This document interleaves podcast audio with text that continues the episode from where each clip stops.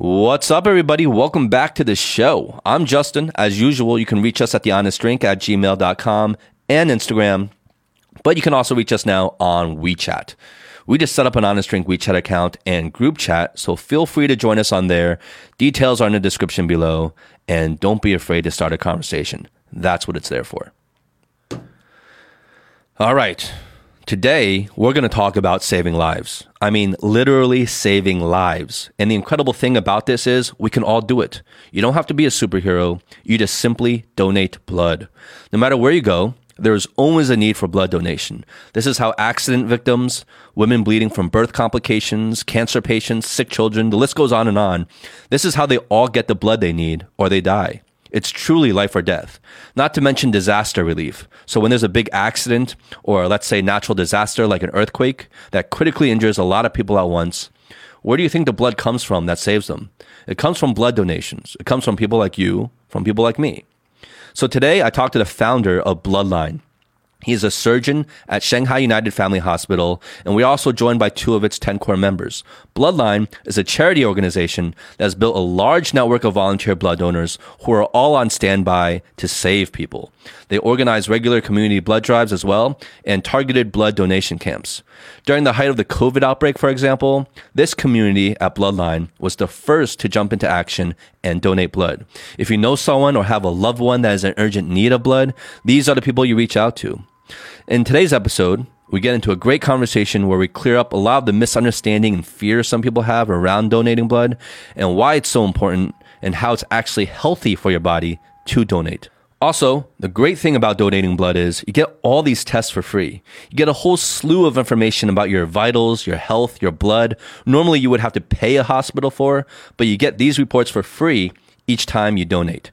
It's fast, it's easy, clean, and safe and you get to save a life. I mean, come on. There's no downside, no excuses. Their next blood drive will be on Halloween, October 31st at the Shanghai Blood Center between 10 a.m. to 3 p.m. Come dressed in your Halloween costumes and save a life or two. Now, without further ado, please welcome Dr. Maskay, Svetlana, and Xavier.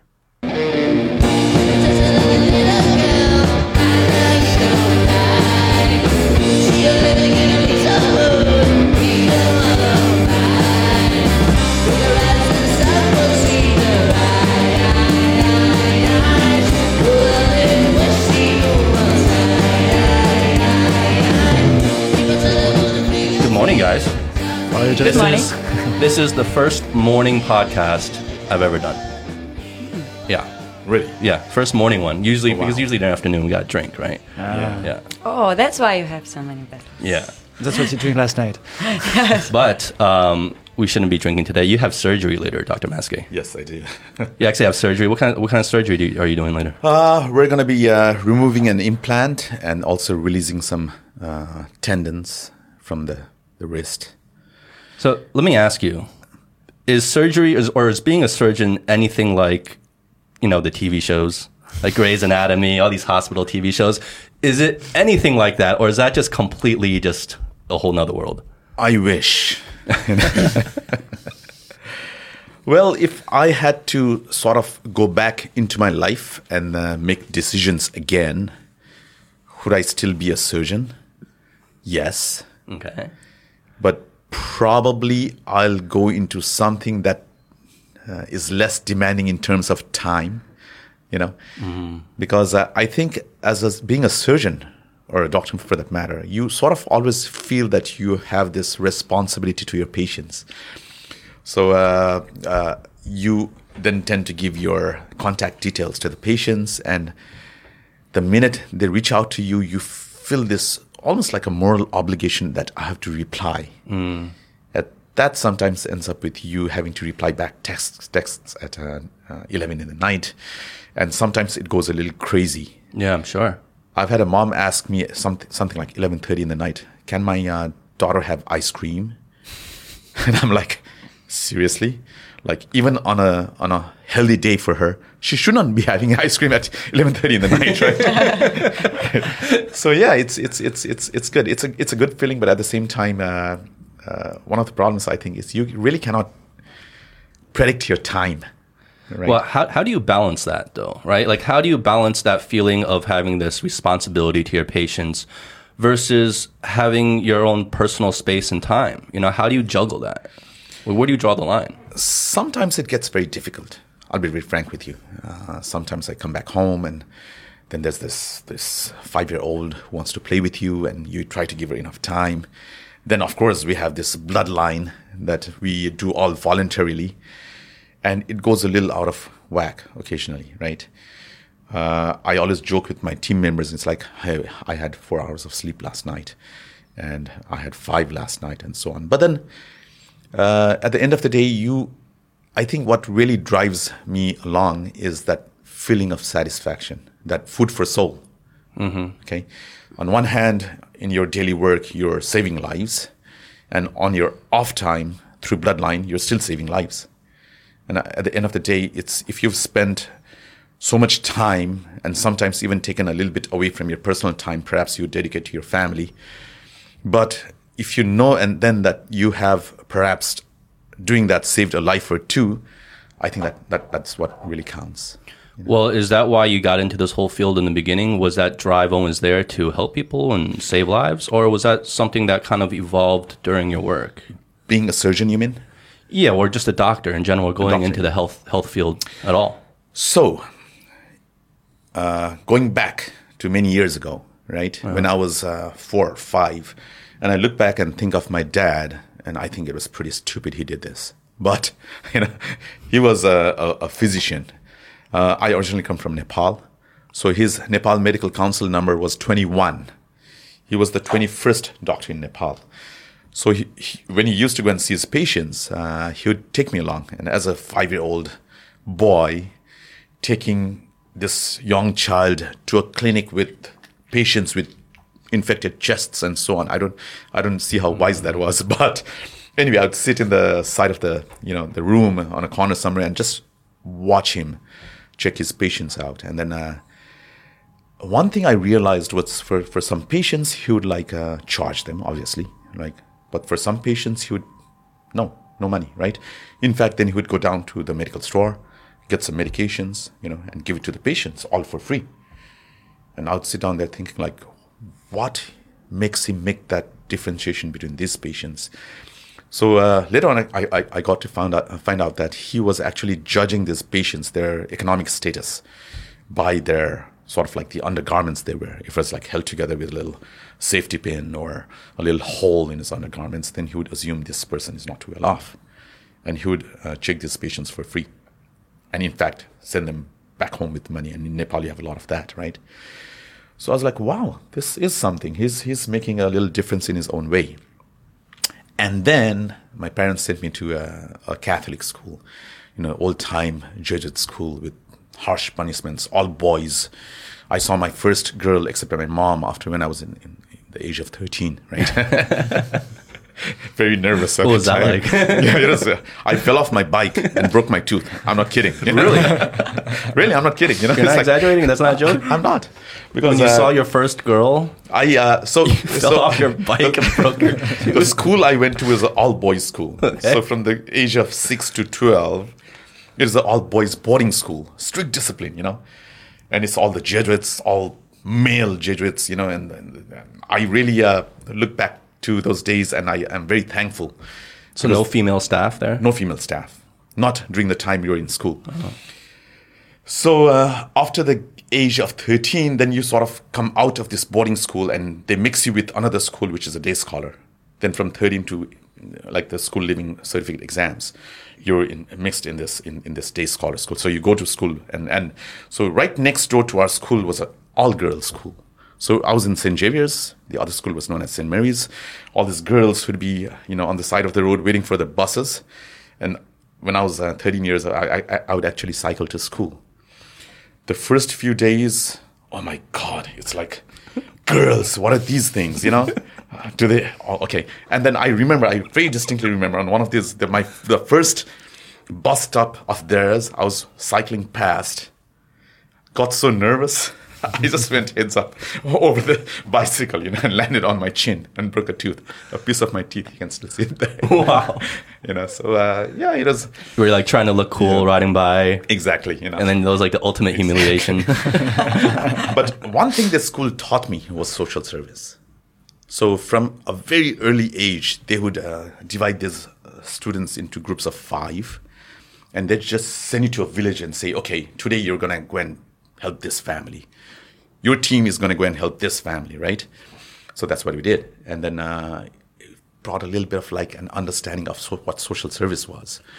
well, it sounds like that's just ingrained into the culture at Nepal. Is that very Yes. much a cultural thing there? It is. People helping other people. Exactly, you know. And then uh, growing up in the more high school, then uh, we formed a little group of social action volunteers and uh, went and helped in a in a pediatric hospital. And in back in Nepal, you have to understand there's a lot of poor people, no money, you know, uh, for food, medications, can't even arrange blood if there's. So that's what we did. We stayed in this playroom for the kids, and um, we were given gray coats, unlike the white coats that the doctors wear. And we used to feel like doctors, like with gray coats instead, you know. And then we would uh, sort of uh, look at the finances of anyone that came for help, and we just uh, help them with uh, medications, acquiring money for their food, for for their children's uh, treatment, and so on. And then uh, later on, as an intern, and this will surprise you, you know, we almost worked like Robin Hood. So what we did was uh, back home, every government hospital has like a free bed in every ward. So these are given to patients who have pretty much no money, right? But then how do you have them get their medications, expensive antibiotics, uh, fluids, stuff for surgeries?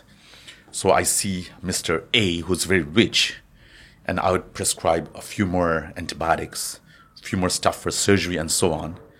Once Mr. A was willed into the operating rules, some of his stuff would go missing. Meaning we would remove it and put it into a poor fund. And then when Mr. B, who has absolutely nothing in his pocket, had needed surgery, we'd take these things out and uh, give surgery for this. So there were patients who were getting surgeries for pretty much nothing, absolutely free. Wow. And that's almost, I, we used to feel like Robin Hood, right? Yeah. But looking back, would I do it again? Absolutely. You know, well, like speaking of Robin Hood, um, in in the spirit of that, um, you know, you guys have started Bloodline, right? And I want to, uh, for the listeners that don't know, we are joined. Well, you know from the introduction, but uh, we're joined by uh, three guests today. So obviously, Dr. Maskay, Svetlana, hello, and Xavier. Hi. Hi guys. How are you doing? So Svetlana, you're you're a fitness instructor, is that correct? Yes, I am. And Xavier, what do you, what do you do? I do business development for a Timor partner. Okay, and you weren't also a former patient of Dr. Maskay, was that Yeah. correct? I had a ankle uh, injury and uh, he operated me. Yeah. Okay. So yeah, I um so I learned about this bloodline thing that you guys are doing uh, through you, Dr. Maskay, when I went to see you. Um, I was a patient of yours uh, before, and you had we got to talking, right? And you had told me about this bloodline. I was really fascinated about it, and I'm thinking, you know, I don't really see a lot of blood donation in China, but maybe that's just me. Maybe that's just the circle I'm in. I'm just ignorant to it. Maybe there is a lot, but uh, it just doesn't really seem to be a huge part of the culture. When I was growing up in the States, um, in high school, there would be uh, blood donation trucks that would come by, and you know the students would come out and we we donate blood. It was just like a very normal thing. Um, so I kind of want to dive into that a little bit, but first, maybe we can uh, understand what you guys do with Bloodline and how it got started. Any any one of you can jump in. Uh, Okay, I can tell you. Uh, my story with the blood donation is uh, quite simple. I've been underweight for most of the time of my life, and I've never been allowed till last year to donate blood. Because in Russia, we have regulations. Uh, actually, China put the same regulation 50 kilos of the body weight. And I've been always under that. so if you're under 50 kilos, you cannot donate blood. You cannot donate. So that's uh, those are the rules here in China, in Russia. Is that like a global standard? yeah. That's a global standard. In. China, it was 45 before, actually. That's why I did my first donation in 2019. Uh, and I was super happy about that because I got refused. I tried to donate blood since I was 18. But I, every time I came in, they're like, no. No, I tried to wear more clothes. I tried to put things in my pockets. They didn't. They, you didn't get away with it. No, they did ask me to take everything off and stuff. But uh, yeah, um, uh, I have a kind of a thyroid issues, and uh, that's why uh, my metabolism is quite high, metabolism rate, and uh, I do not uh, like I cannot really gain much weight. Honestly speaking, Lucky you. Yeah, I was. I was about to say. There's. There's. A, I think most of the people are really jealous of your Um, honestly condition. speaking, it's not as good as you think it is for a female. Why is that? I would think females would love to not be able to. Uh, No, because it's a, the opposite process. There is the medium range, right? And from fitness point uh, point of view and health point of view, you have to be in this medium because uh, if you lower than that or um, higher than that, it affects your regeneration uh, process. So it's all about the female things and the birth giving and Fertility. uh, yes, yes, yes. It's all about that. So uh, it's not as uh, cool as you think it is. Ah, yeah, yeah. And hormones issues, of that course. That was male privilege right there. Me Uh, saying yeah, uh, male privilege. Uh, For male, you can okay be jealous. for for girls, I wouldn't suggest to be jealous of that. So now I actually joined the challenge uh, for muscle gain, so I can gain a little bit of mass before my next blood donation, which is gonna be 31st of October on the Halloween event of Bloodline. So yeah, and I'm looking forward on every day eating.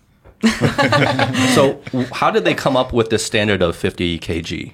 If you're below 50 kg, you can't donate blood. Why, why is that? Uh, it's a BMI because I think you're losing certain amount of blood, and uh, uh, you need to be able to regenerate it fast. So the recovery. So otherwise, you uh, might feel not very well, you know. Uh, but So you said that's based off of the BMI, body mass index. yeah, yeah, yeah.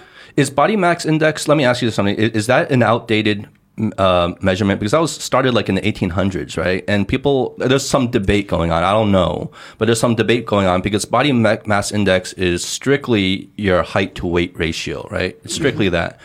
It, would a more accurate thing be measuring your actual fat percentage? Uh, now they are actually fitness industry going into that point, and that is uh, actual the reality But of each hospitals person. still use body mass index, right? When I get my physical, it's it's BMI. That's We the still question use to BMIs. doctors. Yeah. We are old fashioned. Mm. The fitness uh, groups are, I think, more, you know. so BMI is kind of like an outdated thing a little bit.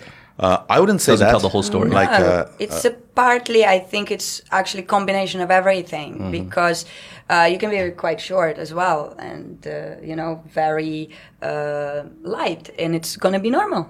Hmm. You know, BMI will be still okay, and your body fat percentage will be still okay. You know, like it's uh, it's combination of both. Uh, because, for example, in fitness industry, they having these machines now, and for example, for challenges now, we're considering only uh, muscle gain and body fat uh, loss. We're not thinking about other things, honestly speaking. And there is a specific range for both, uh, which uh, indicates you're normal, you're healthy, and uh, or strength of your body as well. So if you're below that, uh, it's still like everything out of balance. That's my personal opinion in everything. Also with food, even if it's healthy, everything out of balance, it's not gonna give uh, bring you benefits. Yeah, it has to be really controlled. Mm-hmm. Yeah. Okay, so this bloodline thing, um, how how did it get started? Well, uh, my first donation, right, was back in Nepal. Uh, a poor patient wanted blood. We were young kids at the time, just past the age of being allowed to give blood. So I stepped up, donated blood, cycled back home, hid the blood donation card under my bed so that my parents wouldn't know. I was actually afraid because I hadn't asked them, and everything was, "Mom, can I do this? Mom, can I do that? Mom, you know." Three months later, she was cleaning up my room and she's like, she found this card and she summoned me over and she's like, Did you donate some blood? I'm like, uh, Oh, shit. Yes. and then, even to this day, after multiple times I've donated blood, the minute she knows it, she calls me and goes, Did you donate blood again? I'm like, uh, Yes, mom. You know, Well, even now? Even now. But she's happy I do it now. Okay. But how, So- how would she know you donated blood now? posts. Oh, okay. right.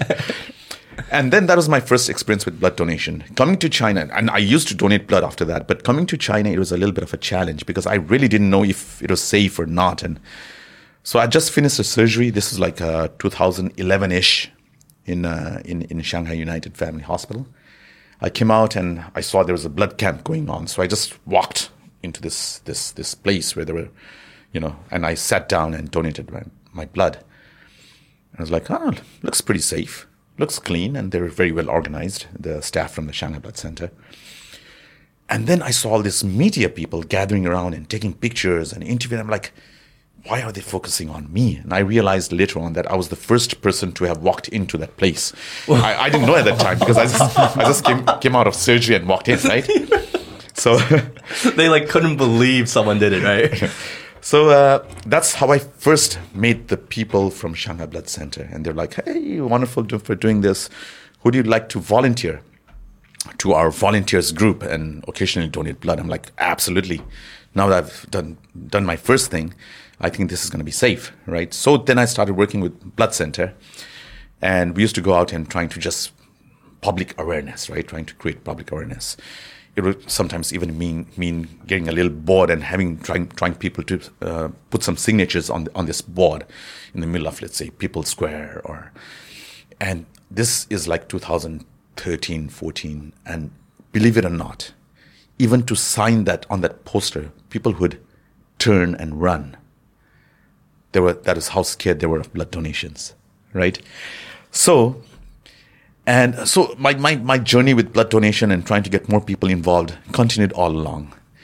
But I think this turning point for Bloodline, or the formation of Bloodline rather, was this French girl, uh, a very young girl who had visited uh, Shanghai to visit her, her boyfriend. And I think she was caught up in a, a in a scooter accident, you know.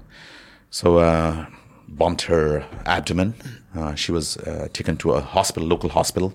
They sent her back. Next day, she wasn't feeling good. Came back to our hospital, and at that time, I was uh, serving general surgery. So uh, we realized she had lacerated her liver, and she was bleeding. And unfortunately, she was O negative, uh, a very rare blood type in uh, in in, in China. So you have to understand in China the negative blood type. So you have A, B, O, and AB types, right? Then you have the rhesus positive or negative. So the rhesus negative in the Han population is very rare. It's like three three in a thousand people. That's how rare it is. Three in a thousand uh, for negative blood types in like the Han. Han population. So three people in every thousand Chinese population is uh, negative. The rest are all positive. So therefore, you occasionally hear about these shortages of negative blood. So same with her, and I was like, okay, we're gonna need to go in and uh, do the surgery, and she's bleeding, so she will probably need help. So I sent out to this team of uh, friends I'd uh, created at the time, saying, we're gonna need O negative blood. Can anyone help? I uh, went in to help in surgery. During the whole time that the surgery was being done, I got over 80 calls.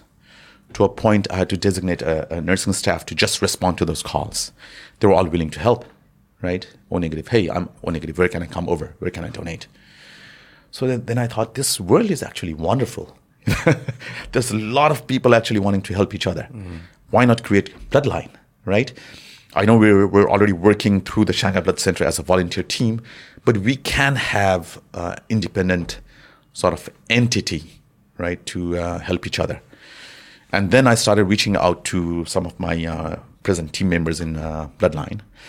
And they had all created smaller groups. Uh, like, for instance, Russell, uh, she's Canadian. She had almost, you know, during her first two pregnancies, it was very dangerous for her. She bled so, so much and she was O negative. So she had created a little group. And on her third pregnancy, we were all prepared because Bloodline was there. Right? So we started creating this association of like-minded individuals and later on to companies, people, and we said, let's form Bloodline, let's make this happen.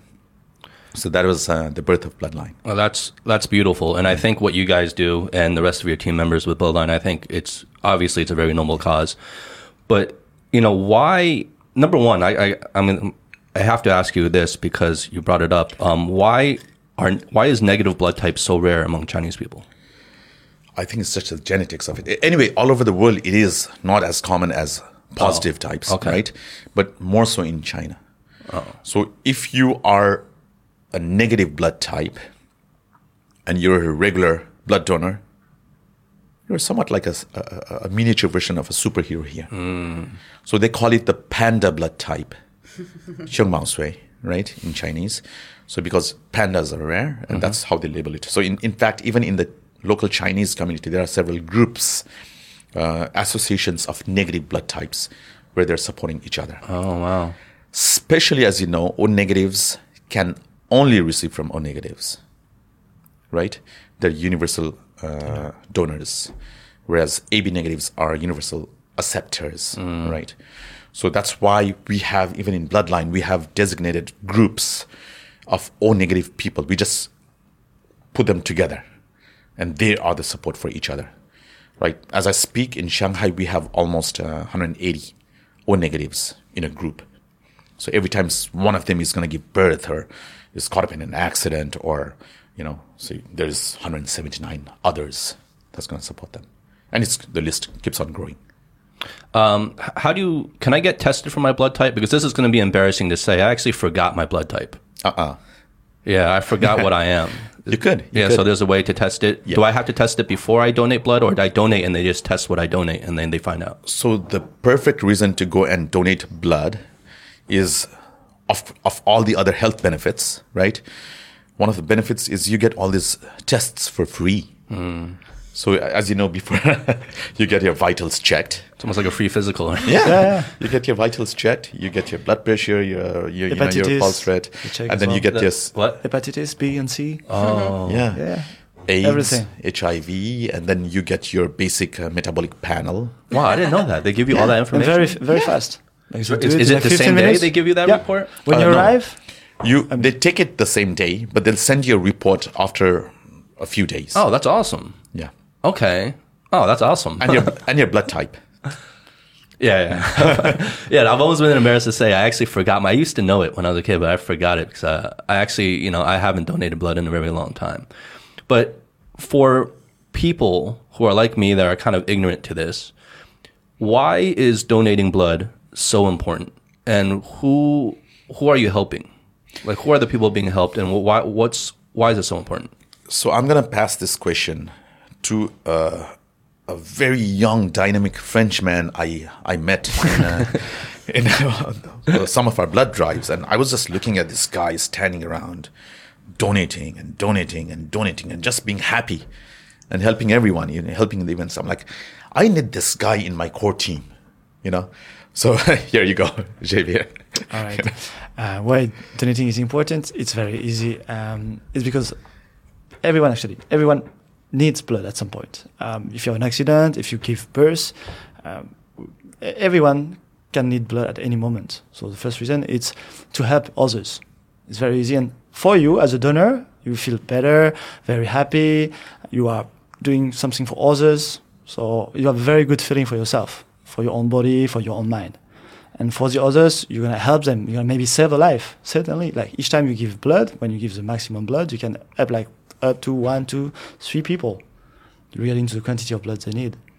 So it's uh, and it's it's very easy to, to, to give. You go to the Shanghai Blood Center. I mean, we are in Shanghai or any blood center, and you go. You don't know your blood. It's okay. They're gonna check. They're gonna see if you have any problem or not. You have the result a few days later.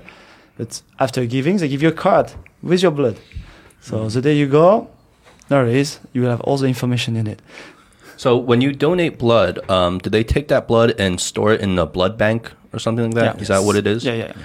And then the blood that's stored in the blood bank is used for people, um, you know, whether they're emergency situations, uh, crisis, you know, like there's a big accident somewhere and people need blood. uh, emergency response, things like that. Exactly. So, uh, So is it for public use or do people use it for private use as well when when the blood gets to the blood bank? Okay, so uh, there's a few things you have to know in terms of uh, the regulations, right? In the past, in a lot of countries, what used to happen was there used to be what we call a replacement blood donation. So that means my family, my brother, my dad needs blood. I'd go to the blood center and say, My dad needs blood, I want to give blood, right? Then you'd give it to give the blood, and then that would be taken for as a replacement to uh, uh, someone in your family they're trying to move away from that uh, that process because now even WHO, right, and uh, the Chinese government as well, and a lot of governments all around the world, take it that this is the government's responsibility to provide blood for whoever is in need of blood, depending on the priority, right? So I go to the blood center and I say, I want to donate blood to Shanghai right? So I donate blood, and then this blood will be used for anyone in Shanghai. So it's it's more of a mass pool. Okay, so that's the focus, and in a way that's good because that's trying to uh, steer the whole process away from the uh, the black market that existed in the past. Okay, so uh, that's that's that's very important in in, in a way that uh, now just go and say. That's why bloodline, in a way, is very important because all the blood drives we do, all our members donating blood, is purely for communal use. It's volunteering. It's, It's voluntary, and it's for the community. Mm-hmm. We don't say this goes to who, this goes to who. Of course, sometimes there are rare blood types or families that do not have support, and we can request that these bloods are directed to those particular. You can prioritize, Prioritize, during right. depending on the situation, right? Yes. And how badly they need it. Exactly. The uh, And for the all negative, like you, you can ask more people to go donating at this occasion. Like this, we collect more, and we help. This person will be up as well. does how long does the blood sit there usually? Like, do, does the blood expire in a blood bank? Is there an It expiration does. date? It does. So it has Uh, to be. So it's So constantly. the, the life of a red blood cell, the whole blood, is around 35 to 42 days. And the once life, it gets extracted. Yes. And the life of a platelet, that's the, the, the, the, the a portion of the blood. So that's a slightly different process where you donate blood, it goes into a machine, it takes away the, the, the, the blood clotting component, platelets, right? And returns everything back to the body. So that only has a half life of five days. So you can imagine the, the inflow and the outflow of blood that is actually required for a big city like Shanghai. So what bloodline, the concept now we're trying to focus on is bloodline is just basically united in uniting individuals, companies, uh, people who support the cause. And we have, I was checking yesterday, over a hundred partners now, right? All we do is unite people and we create a huge pool of a virtual blood bank because there's no way we can be an actual blood bank. It needs a lot of time, money, uh, resources, you know, physical space.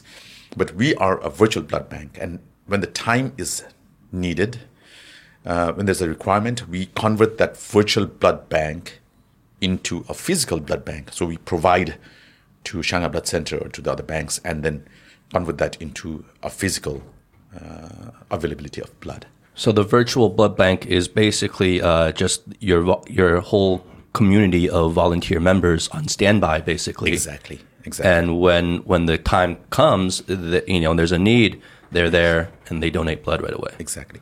So Bloodline has three major functions. So uh, one is community blood drives. We do that several times a year, and we try to make it fun.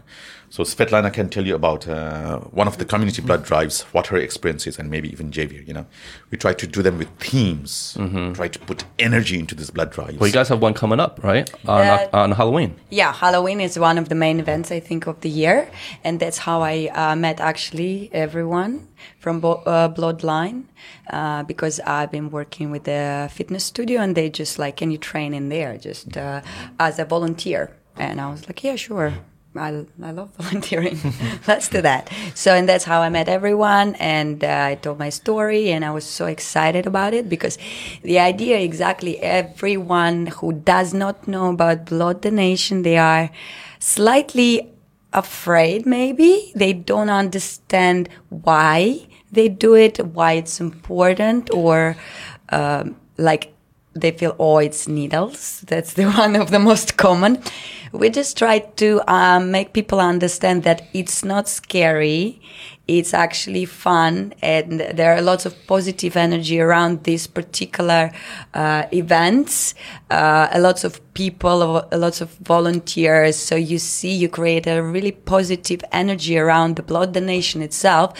So you actually don't feel anything what you thought. So we are uh, technically breaking out the myth of people who does not know anything about it so, and yeah, some performers, uh, lots of kids, uh, lots of happy people, companies, uh, organization coming like as a group, kind of a team building style. Like yeah, like yeah, it's, like yeah, it's a, like a little party. It's uh, So honestly speaking, that's one of the main thing to create a proper understanding of the blood donation because it's not only bringing you. Uh, it's not only saving lives because technically you don't know who you're saving, but it's also bringing you happiness, as uh, uh, uh, have been said, and uh, also safeness. You know, if something happens to you or to your loved ones in the future, you know where to go. You know where to ask. You know, oh, it's possible. Uh, you don't give up. It gives a little bit of hope in those types of situations because a lot of people who don't know, they're like, uh, going down. So it's a kind of motivational, like behind the scene feeling of safeness as well, together with the energy, positivity, and uh, um saving life, of course. Yeah, what I, I would also have to believe for people that believe in karma, you know, it's it's a very good thing to give blood because it'll come back to you. You know, it's it's putting out that karma, that positivity out there, and you reap the benefits from it as well. But what do you think? You know, because you guys have brought up the idea of um, the fear of donating blood, and maybe people have some misunderstandings around it or some confusion of what exactly it entails and how it works and blah blah blah in your experiences, um, why why do you think so many people fear donating blood? I mean, besides the needle going into your arm, I mean, like, what what is it? Is do you think it's a deeper misunderstanding of how that blood's being used, or you know, or they think there are other consequences to it? Like, why do you think people fear it? I think it's a mix of things. Um, the first thing will be um, yes, they fear. Like, is it safe to give? Like, uh, do they use the same needle for someone else? No. I give uh, already three times in China. I give in France many times before, and China is following the last regulation. They're very, very clean, very safe, and for But, each but people donor, still believe, like, people still think they might be u- reusing the same needle for more. Like, I, I would think that's a, some, a some given people still have this now to know. yeah, but it's it's not it's very safe it's very clean. The nurse are using glove protection like for every person it's a new pocket to collect the blood. Like for everything is very well organized very clean. So it's uh don't be afraid please. There is no reason. Like we, we mentioned the platelets as well. Like dr Maskay give a lot of blood and a lot of platelets. He's very healthy if you can see on the on the video we are all very healthy there is no no risk uh, part of the part of the excuse uh, roots from I think also some cultural beliefs, right? Especially in, in, in China, there's this the, the the yin and the yang and the the qi and the and the warmth and the cold in the body, right? So I think I have sort of stopped trying to convince a 35, 40 plus years old plus gentleman or, or, or, lady to donate blood because it's just not going to happen, right? But what I see as a very positive thing is now a lot of younger people, right? Coming there and sitting in the blood center, and, and you can see that they've not done this for the first time. They're chatting with each other, they're looking on their mobile phones, and mm. the other hand is out there, and their blood is flowing out, and they're like smiling, chatting away. And it's like, okay, this, this is the culture we want to achieve. And our focus for Bloodline is also now the young crowd because maybe because of the, the very deep rooted uh, cultural beliefs, it's difficult to change the mindset of the more you know middle aged and older people. But in 10, 15 years, China, I believe, is going to be really open about blood donations, right? The way it's going now. And what we also try to create is, especially in our events, there's two two types of blood donations. One is you go there, you know, you fill up a form, you sit there, someone sticks a needle into your arm, you, you know, donate some blood. You then stand up, you get a cookie, you have uh, some some drinks, and then you say bye. You get a card and you leave. The other type of blood donation is you go in, you start hearing this music. There's drums playing. You go in, there's a bunch of crazy people yeah, dressed up in as Halloween zombies or you know nurses or a vampire or pirates, and they're just doing these crazy things. You know, there's Dancing children running all around. There's Svetlana doing her fitness thing. There's Xavier with his face painted, right? and then uh, I want. I'll be there just to see that. and then Looking there's, forward. and there's Justin in the corner, you know, like uh, singing on his guitar, right? We are waiting And- as well. We're waiting for you. And then, so you walk in there, and then you do the registration process. You have these little Girl, Girl Scouts in their uh, zombie costumes, you know, guiding you how to fill up the form. And you go up, and then you're like, wow, the whole area is with stalls and refreshments and pumpkin carving and you know face painting and children are running around, around the place. You go to donate your blood. You sit there and you probably have if you have a son or a daughter she's sitting on your lap and seeing this nurse, nurse poke a needle into your arm. And she's like ah, dad great job you know Yeah. you're a superhero right? So you're also focusing on this children's mindset how they perceive a blood drive right?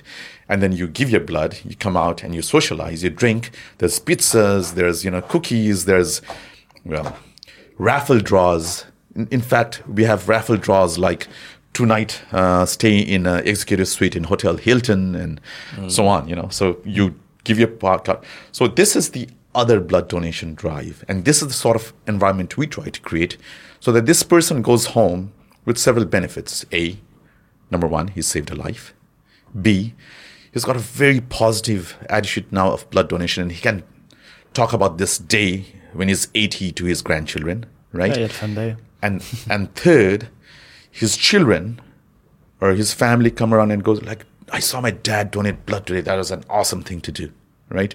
So this is the difference that we try to create as opposed to a normal blood donation. Well, just like how when you were growing up, you saw Yeah. your dad helping people, Exactly. You know, out of his own pocket. Yeah. And yeah, I would think for for young kids, like having building uh, an event like that around donating blood, but making it really just a party and, and a really fun experience, must have such a great impression on a young kid's mind. Yeah. And they grow up thinking, you know, associating donating blood with this really happy and positive experience instead of anything to fear. Yep. Yeah, that, that that's really important. But like, but what was it like before in the early days? You said you mentioned that there was a whole black market before with Yeah. with donating blood. How how did that work? So, uh, from what I know, I never had the uh, had to face them directly. But from what I know, if I needed blood, I could just pay some uh, middlemen, right, some money, and they would have donors come in to donate blood. So I don't know how healthy that is and how safe that is, you know. But obviously, the government definitely wants to go away from that. In fact, that's one of our code of conducts for Bloodline is we will not honor any monetary gains in any of our platforms. Because it corrupts the whole thing, right? Exactly. Yeah, we are a charity. We're a charity. So uh, we have had companies come and tell us, I want to donate um 10,000 for your cause. Nope. I want to donate blood for your cause. Absolutely. You know, or I want to donate like a hundred bottles of Coke for your donors to use. Time, resources, Absolutely. blood, Yeah. but just not money. Exactly. Right. You know, uh, Xavier had perhaps just. I don't. Were you with the children's uh, event, the Last- hospital event last? Year? Yeah. Yeah. So anyway, uh, one of the.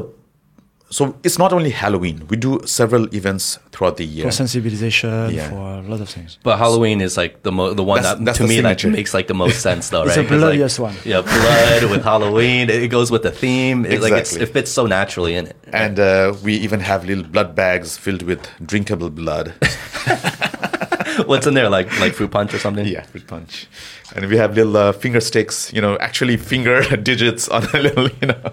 So yeah, it's it's it's it's Halloween is fun. But for me personally, the most uh, moving event we've uh, done so far was uh, the children's Yeah. uh, children with leukemia.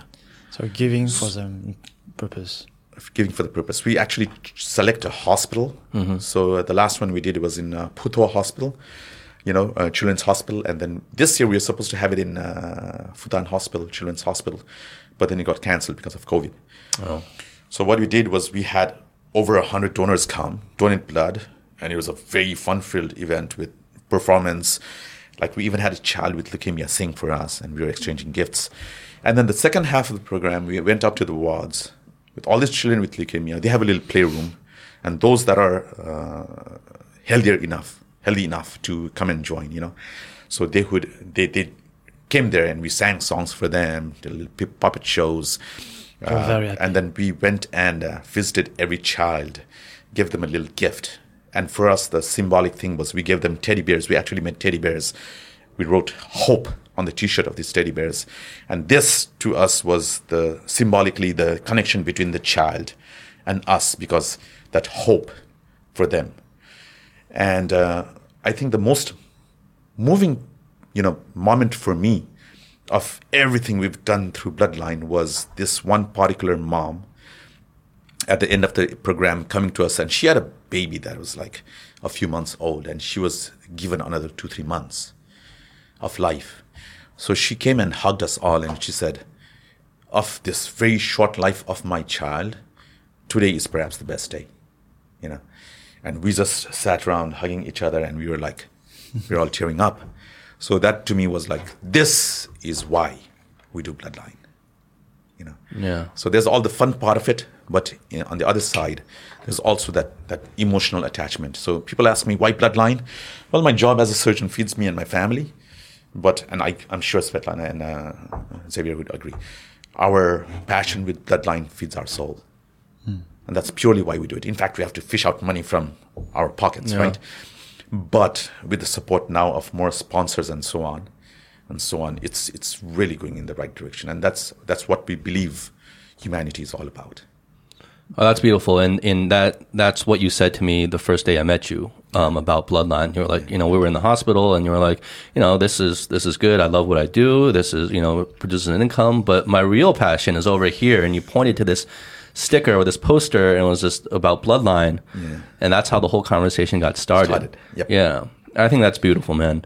Um, and I, I really, I really thank you for all the work you guys do. Um, I'll be there on uh, October uh, 31st, right? Yeah, well, with the where is it again? Uh, Shanghai Blood Center from 10 to f- 3 in the afternoon. From 10 to in the 3 morning. at the Shanghai Blood Center Hongqiao Road 1191. on Hongqiao Road. Well, I'll, I'll put the exact details in the description as well. I'll be there donating blood for sure. Um, what you you mentioned about the kids with leukemia, um, and this might sound like a really ignorant question to you, um, but what is it about leukemia um, that the patients need blood for? Well, uh, we've helped several kids all over, not only in Shanghai, but that comes with therapy, chemotherapy. And while it targets the bad cells, it can kill off also some of your blood cells. So there's that need for those uh, Like replenishment? replenishment of especially uh, coagulation factors, plasma, and so on. You know. Oh, is that is that for um is that for all chemotherapies basically? Yes. Okay, because I have a family member um, who has cancer right now. Um, so yeah, so that's why I didn't really understand uh, the whole blood aspect of it. I didn't know about that. So you will be surprised how many people we've helped here. Uh, just a few months ago, we had a patient. I'm not gonna. I'm not allowed to tell names. He was uh, diagnosed with leukemia. He needed uh, blood. Sent out the call. We sent out a call. Within a week, we had over 200 people signed up. And that was like, wow, we don't have this on regular appeals.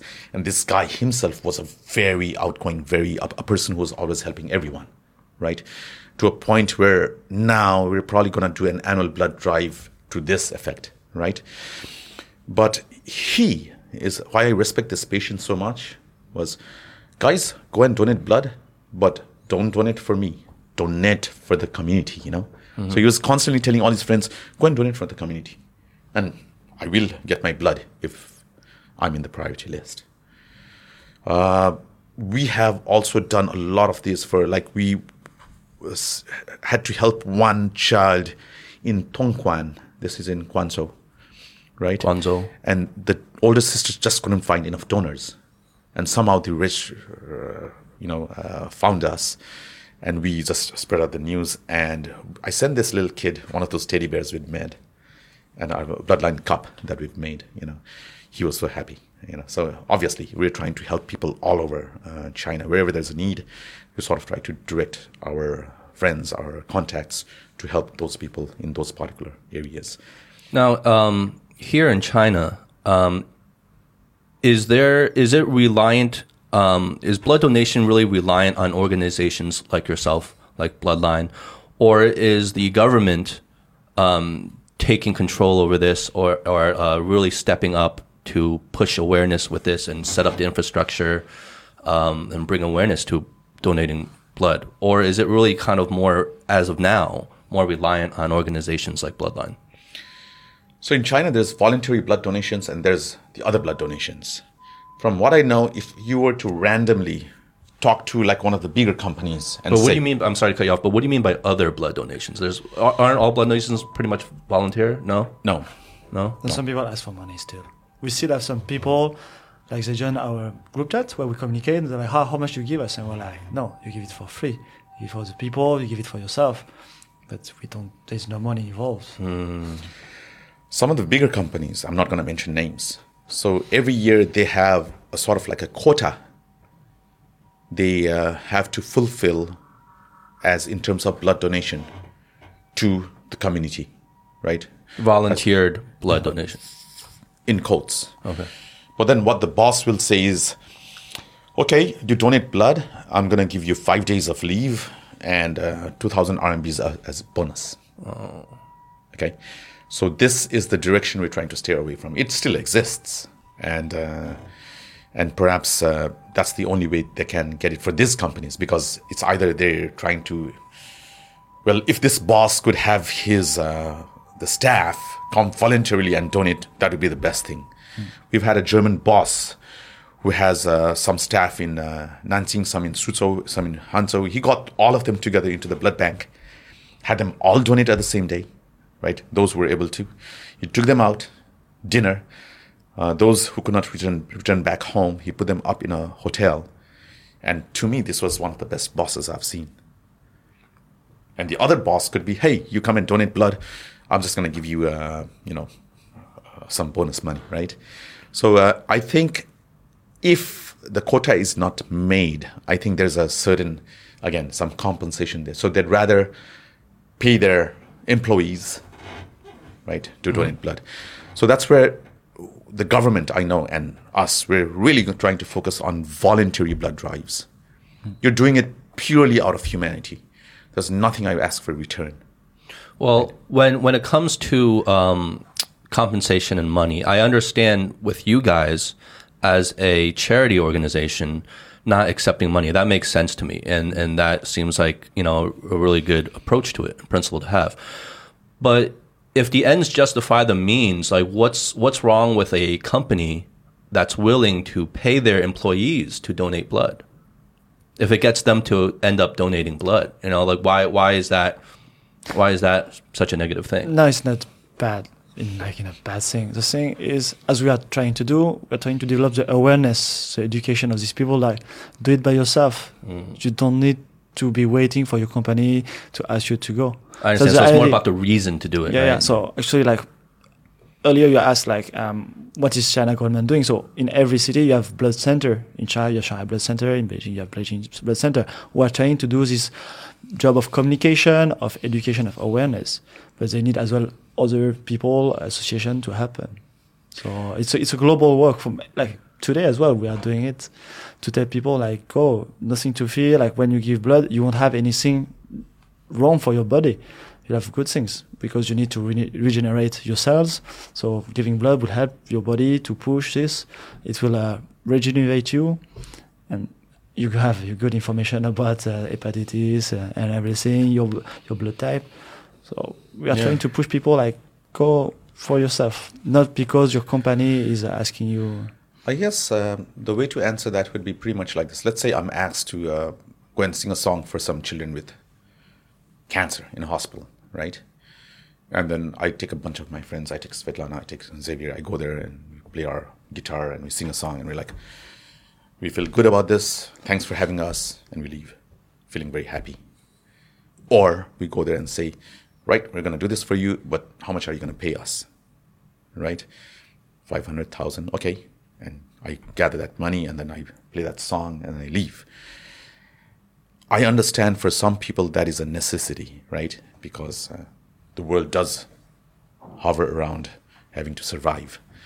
But I, we in Bloodline sincerely believe, I think the first bunch of people who went there and sang it out of their free will and have left that place feeling very happy, I think they're in the long run going to be the happier people. Yeah, and I can see how that can be a slippery slope because once, once um, you know, you you kind of people put the foot in the door in terms of actually being compensated to donate their blood, it ends up becoming a slippery slope of like um, people gaming the system, right, or taking advantage of the system, and then it kind of corrupts it for sure, right? Because you know there's going to be people taking advantage uh, of that, right? You know what happened recently was another. Uh, Here, s- uh, speak closer into the mic. Yeah. what happened recently was another mind-blowing uh, episode for me. So we, there was a, a, a female in uh, Beijing needed blood because she was going to have a baby, and then uh, she was O negative, and they couldn't locate any blood. Reached out to us. The husband was Chinese, and uh, from the very beginning, he started offering money. I said, "We don't accept money. We can help you for free, but we don't accept money, right?" So he was like, okay. And then to, it, it went to a point where I was like, okay, uh, if you really want to offer money, you better find someone else, right? So then, fine, donation was okay. He was very happy. And he came back saying, I know you guys have this thing to run, right? Your operation costs. I would still like to donate something. So for me, it was a challenge because I'm like, we don't want to go for the money part of it. Really, you know, undermines our credibility, right? So then we do have partner charities. We have, for instance, Heart to Heart. We have Operation Smile. That's uh, they do surgery for poor kids with a cleft palate, mm-hmm. cleft lips, right? Heart to Heart is like poor children with that need heart surgery. I said, fine. You want to donate? Here, please meet the so and so of Operation Smile. There you go. So we just put them in touch. So therefore, I felt very happy that through our work, we were indirectly able to give a child with a cleft lip a free surgery. Mm-hmm. And for those organizations, I mean, they really need the money, right? Because you're talking they about do. like actual free surgery they're giving out, Exactly. and you know, obviously there's money, a lot of money involved with that. Exactly. Okay. So that's why, how we're helping in, indirectly as well. So uh, that's why we have a lot of charities in our friends list. And we plan to advance this further to have more charities um, join in. You know. Um, well, from your knowledge, um, what's the difference right now between uh, blood donation in China and, let's say, in other parts of the world, let's say the United States, Europe, or where, wherever? Um, is are there a lot of differences in how it's set up or the culture around it, or is it all pretty much pretty much the same? Uh, the basics, I think, is that you've donated in you haven't done it in Russia, right? Yeah. The basics, I think, is the same. But I personally feel the duration between blood donations in China is too long. So you in China, you're allowed to donate whole blood once every six months, whereas in the U.S. it'd be every three months. What do you mean four whole months. blood? What like is- the the red blood. Okay. Not not the Not not the platelets. platelets, right? Okay. So whole blood means all the components of blood. Always coming. That's the regular. That's the common blood donation that you see. Okay. Right. So, and but yeah, because you mentioned this earlier, so there's another way of donating blood where you're only do- donating Platelets. par- partial blood, Yeah. Yeah, part of the components of the blood. yeah. So the first one is where we, what you call the whole blood. Mm-hmm. Is you sit there, someone stick a, sticks a needle in, in- into your arm, the blood comes out. You know, you're done. You get up, press your f- arm for a few minutes, mm-hmm. take a cookie, and then that's it. Right? That's whole blood.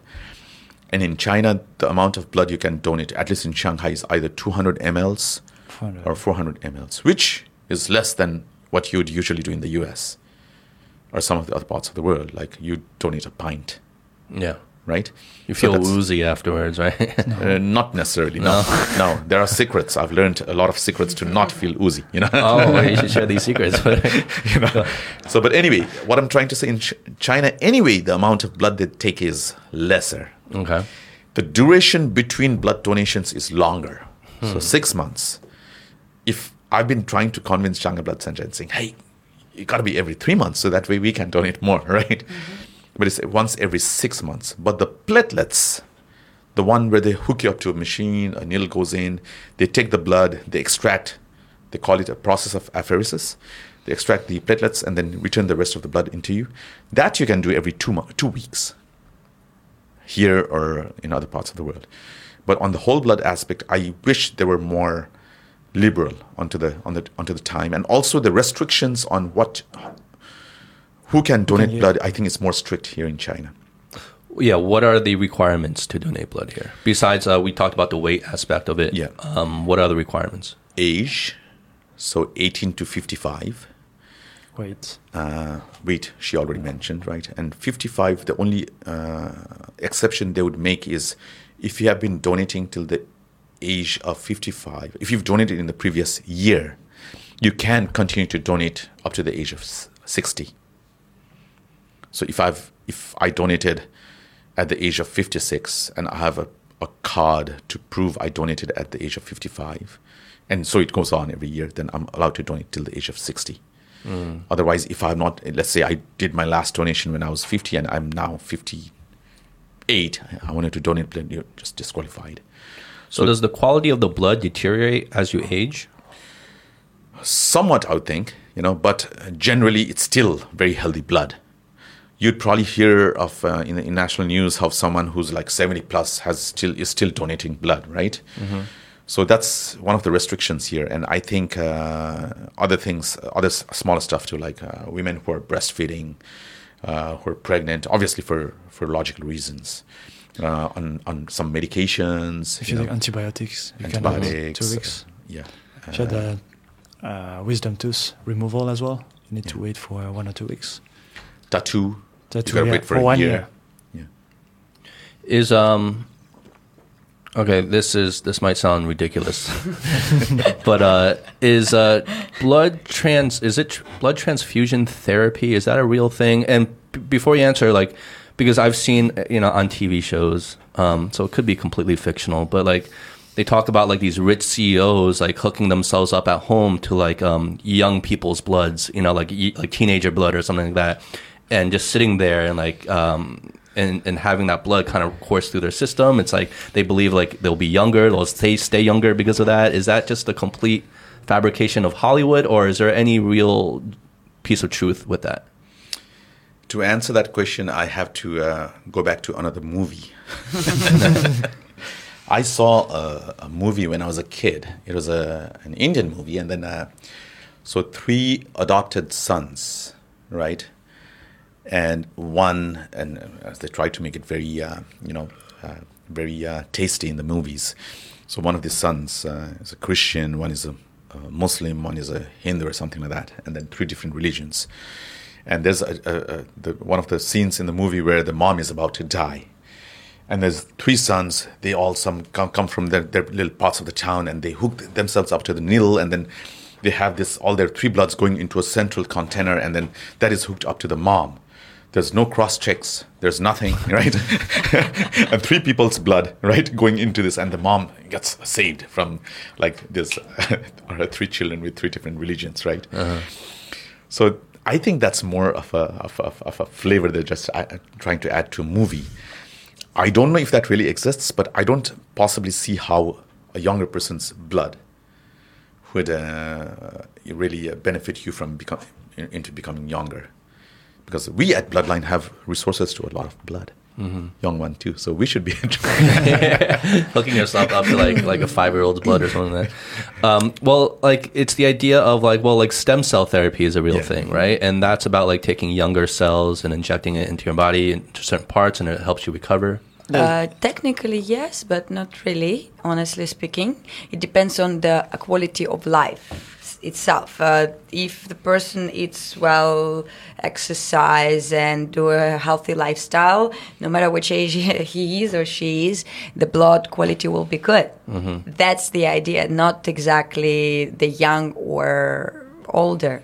So, but blood donation itself it urges the regeneration proje- uh, pro- process uh, in your body. So you are actually blood donation that are quite healthy To donate blood is actually a healthy Yes. thing for yourself. for yourself, for your the body's donors. Yeah, it's like a, a vaccination process, Uh-huh. right? So you, uh, how does it work? You put a vaccine, the actual vaccine, uh, the actual um, virus. virus, yeah, and your body fight it. And after it's immune to it. The same here. So you uh, take a little bit of blood out of your system, so your uh, body uh, urge the regeneration process, and you're becoming stronger. Mm. That's a physical process, actually. So blood donations are also quite healthy for the donor itself on a regular basis. I never thought about that. Yeah, that makes sense. Because it kind of boosts your body's like uh yes, like immune blood system recovery. and immune, immune system itself. Yeah, it's just most important to have a good recovery and be uh, like a little bit more at the first timers, be more uh, giving a little bit of time of rest at the after donation itself, Mm-hmm. so you don't feel any discomfort. And you create a good, uh, positive attitude towards the blood donation itself. Awesome. Well, what would you recommend would be um, a good frequency for a person to donate blood? Every as six often months. as as often as you can. As, really, as often as you can. I would. Uh, do- And, uh, what- what would be a in good- Russia, it's every three months. Though. yeah. Yeah. Every three months. What can you do it like multiple times a month? Is that not advisable? because I, I really don't Actually, know. you can give every three months full blood, and you can give platelets every, Every two, two weeks. weeks. Yeah. Okay, get platelets every two weeks. Who would be who are who is that used for? The platelets. Uh, especially the leukemia cancer patients. Cancer patients. For bleeding disorders. You know. Bleeding disorder. What's the bleeding disorder? The, the one where uh, they keep they can't the blood can't clot, right? Exactly. What is that called again? Um, Some sort of any any sort of like hemoly- hemolytic uh, Yeah. diseases, okay, right? Okay. Um, yeah. You know, uh, if you ask, how do you feel after you donate blood, right? I think I wish we had Vivek, one of our team members, core members, you know, to answer that question. Now, Vivek donates blood, and he goes crazy. What do you mean? How does he go crazy? That evening, he's so energetic. He's like, "Come on, guys, let's go out, let's party, let's do this." And it, I'm Same for like, me. uh, same, for you, right? me. Um, So you get more energy. I'm Yeah, some of- more. some of the our common members is the common thinking is like you you get weak and woozy Yeah. and No. So uh, the No? first time you just learn your body, how you react actually. some patients feel a little dizzy, a little oozy, and so on, right? But here's the here's the the secret. You want to hydrate yourself really well before the blood donation. You want to hydrate yourself really well after the blood donation, right? So people ask me after blood donation, how do you feel? And well, I'm like, I just felt like I just went to uh, PP and came back, right? Nothing there. But then I think that's the main thing. You hydrate yourself really well, and you don't feel the difference as much. And in fact, like I told you, Vivek, every time he donates, he goes really hyper active after that. I think same with you, right? Is that maybe because like your body's so used to it already? So like you said, the health benefits from donating blood. Yeah. Maybe like you're already like at that state, but for a first timer, maybe it might be. Exactly. You need to learn yourself. Actually, every time you exercise, because I'm exercising, I'm, I'm uh, used to boost my e- immune system, right? So this is another boosting uh, element to my body, right? So my body already. Ah, okay. Let's let's go for it. okay, so some people are not, and uh, it's just different. Honestly speaking, uh, recently I started to think about everything. You just need to learn your way, your own self. And don't put it, oh, I'm not going to do that particular thing. Not about blood donation, about exercising, because exercising is also quite challenging to get as a habit. So we have a lot of mental work to do with people, uh, and uh, it's like don't create, don't put it on on the process. it's just learn yourself and avoid it uh, this reaction if you need to rest more rest a little bit more next time if you need uh, to do this particular part okay go for it if you want to don't feel comfortable mentally to give 400 give 200 at the beginning just to see how it goes Yeah. you know and that's what creates a sustainable positive attitude and just good feelings not just like okay i donated i felt dizzy i don't want to go anymore Yeah, and You know? also I think a lot of people um, who are not experienced as you guys are with donating blood, they over exaggerate um, the side effects, I guess, if you want to call them that, um, in their heads. All right, they feel like, oh, I'll be like, I can't, I won't be able to work that day because I'll be like just too weak to walk around. Like, like that's a complete exaggeration. Exactly, I, I've donated blood before, and yeah, I, I felt fine afterwards too. Yeah, because uh, you see, if something happened, you ate something wrong, at the same day as you donate blood, it's like, oh, I feel bad because I donated blood. But actually, in reality, maybe you ate something wrong or something like something different happened, like not absolutely not related to the blood donation, but automatically you'll think and put it together with something new which came into your mind. So that should be avoided because sometimes there are a lot of coincidences in your life, so which are not related. So you're just like, okay, maybe next time I will be like more mindful that's it or maybe it's hmm, let me think through the day you know something like that because blood donation itself it's really something uh, which would not affect your day if you do it on a regular basis or if you take precautions. Yeah, uh, and if of you prepare, yeah, prepare if you- yourself Like well. you say, hydrate Yes. yourself, hydrate Yeah. yourself, Eat sleep well before. Don't go sleep donate. well, e- yeah. eat, hydrate yourself. Just all the normal things you should be doing anyway. Yeah, don't don't don't go Exactly. and, don't go and blood donate blood when you're drunk. You know. I, I sometimes have you have you ever had people like come like intoxicated trying to Uh, donate blood? No, no. But I sometimes think uh, if we were to collect this these blood types, this blood, right? We probably could use them for patients that need surgery without anesthesia. Right? a little bit like you know, You're scaring me because you're an actual surgeon. but no need for anesthesia that's anesthesia a anymore. surgeon joke okay you're supposed to laugh but um, you know, before I let you guys go, because I wanna I wanna make sure no one has any excuses not to donate blood, right? And um, you know, given that you know, obviously COVID happened, are there any sort of uh, risks with you know COVID and donating blood? Is there any overlap there in terms of you know because people might fear, people might have irrational fears where they're like, oh well, you know, COVID's still out there, right? And I don't know if I want to donate blood. It's like I don't know, right? If just like the same fear like they have of people reusing needles. I, Act- I donated in april so Actually, we went to give in February in purpose. yeah So, uh, right in the the very height of the COVID situation in Shanghai, mm-hmm. right? Uh, I know there was a female who had given birth and then started bleeding thereafter, rare blood type. I read in the articles how the staff at Shanghai Blood Center, they themselves, all the way from the leadership, all the way down, right? Everyone had rolled up their own sleeves mm-hmm. to donate blood for this, you know, for Shanghai. Mm-hmm. Because the problem there was there was so much shortage of blood, just people not coming out. Not only in Shanghai, all over the world, the same situation everywhere. Everyone locked down at home. Blood banks don't have enough donors and therefore no blood. They were having to cancel elective surgeries. They had uh, no blood supplies even for emergencies. So when I read this article, I was like really touched. It's like this Shanghai Blood Center was doing a really good job at that time. So I'm like, we could help. And even though it is sort of like a demand on our members to ask them to go out and donate blood at this very scary moment, right? Time, period of time. You can remember those days where you were even afraid to go down to the grocery store Or and like during the stuff. lockdown, you know, yeah, yeah. exactly, right? So asking them to go to the blood center Yeah. and donate blood is you know it's it takes quite something to do right Yeah. and we made that call and guess what over the course of that three four uh, months we had over 200 donors present at the gates of blood center right? Of course they had their screening processes they had the temperature check and the green codes and the usual yeah, stuff yeah. you know and, and social distancing. But then we built a heart. So every time someone donated blood we made a little hexagon.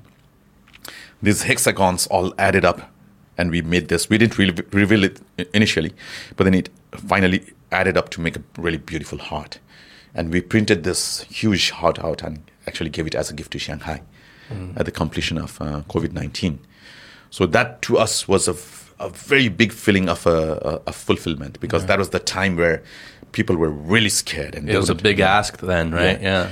and and and realized that people are actually even in those moments are pretty uh, you know willing to help Yeah. Yeah. right So there's you, really you did it he did it i did it i did it twice during that time right and then i think you you were twice right We went together. yeah we went together No, I you were went there too yeah before they refused me. I had to wait a little bit. they refuse you because of your weight. Uh, no, I think I went for platelets before as Oh, well. yeah, you were- Remember, we're supposed Yeah, yeah, to go yeah, right, together right, or something happens, but I broke my toe on my foot, and I think I had too much white cells in my Yeah. blood, so they actually said I cannot. My immune system is too low. But then But you it- went back and did it again Uh, yeah, I did it. Uh, yeah, yeah, I did it. i have a, a donor who is uh who's underweight and he went Who- to who is donate what? uh, he was Oh, underweight underweight, okay. underweight right so he went to donate and he was like uh, slightly underweight No, but I it's still same remember. as me, like a slightly, really. And this this guy really is uh, funny because then he's like, Doctor Maskay, they wouldn't take my blood today. It's like, okay, we'll try next week. Don't come back in two weeks. He's like, no, I'm gonna come back next week. I'm like, really? You're not gonna make it, brother. And he did. He just stood on the scale and he was on the mark exactly. You know, he said, I ate a lot. So from from a larger perspective, before we wrap this up, from a larger perspective, um, how urgent is the whole kind of um, blood supply? Whether you're we're talking specifically in China or just globally, like you know, with with how urgent is it for people to really jump on board and get on board with this whole idea of donating blood? Is it always a constant, really kind of critical um, situation with blood not having enough blood for for people?